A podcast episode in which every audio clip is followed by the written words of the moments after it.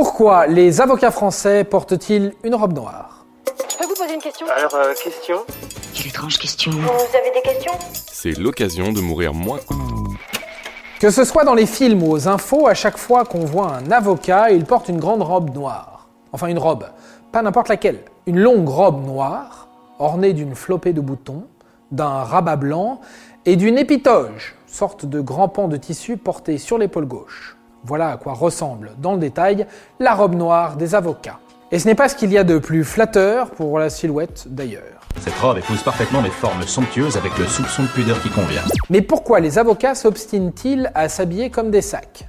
Simplement parce que c'est la loi. Dans son article 3, la loi du 31 décembre 1971 stipule en effet que les avocats revêtent dans l'exercice de leur fonction judiciaire le costume de leur profession, à savoir la robe noire. Ils n'ont donc pas le choix.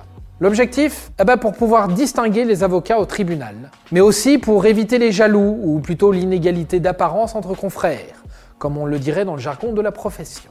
Par contre, une fois sorti du tribunal, interdiction de porter la robe dans le métro, en recevant un client, ou même dans l'intimité. Seule dérogation possible, la prestation de serment ou l'enterrement des collègues.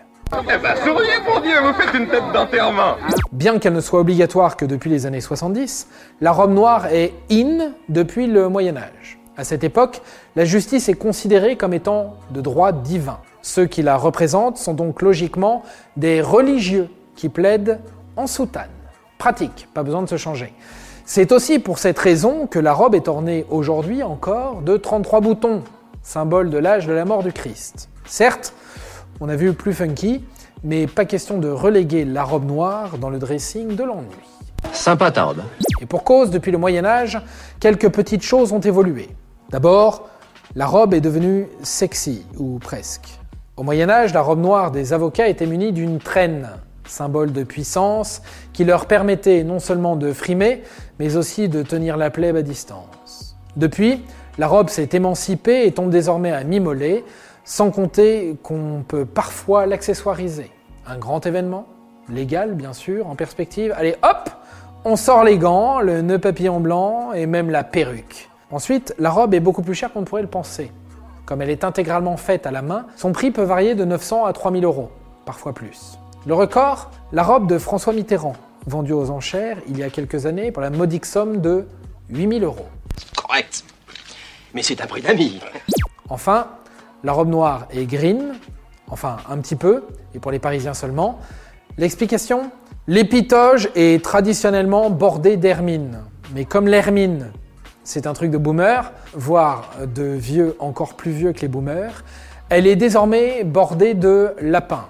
Partout sauf à Paris. En effet, les avocats du barreau de Paris portent l'épitoge dite veuve, c'est-à-dire sans fourrure. Et tout ça en hommage à Malzerbe. Malzerbe était le principal avocat d'un fameux Louis XVI. Et Malzerbe fut guillotiné pour l'avoir défendu. Moins sexy. Mais les gens véganes doivent lui dire merci. Et voilà, maintenant, vous savez tout. Au revoir, messieurs, dames. C'est ça la puissance intellectuelle.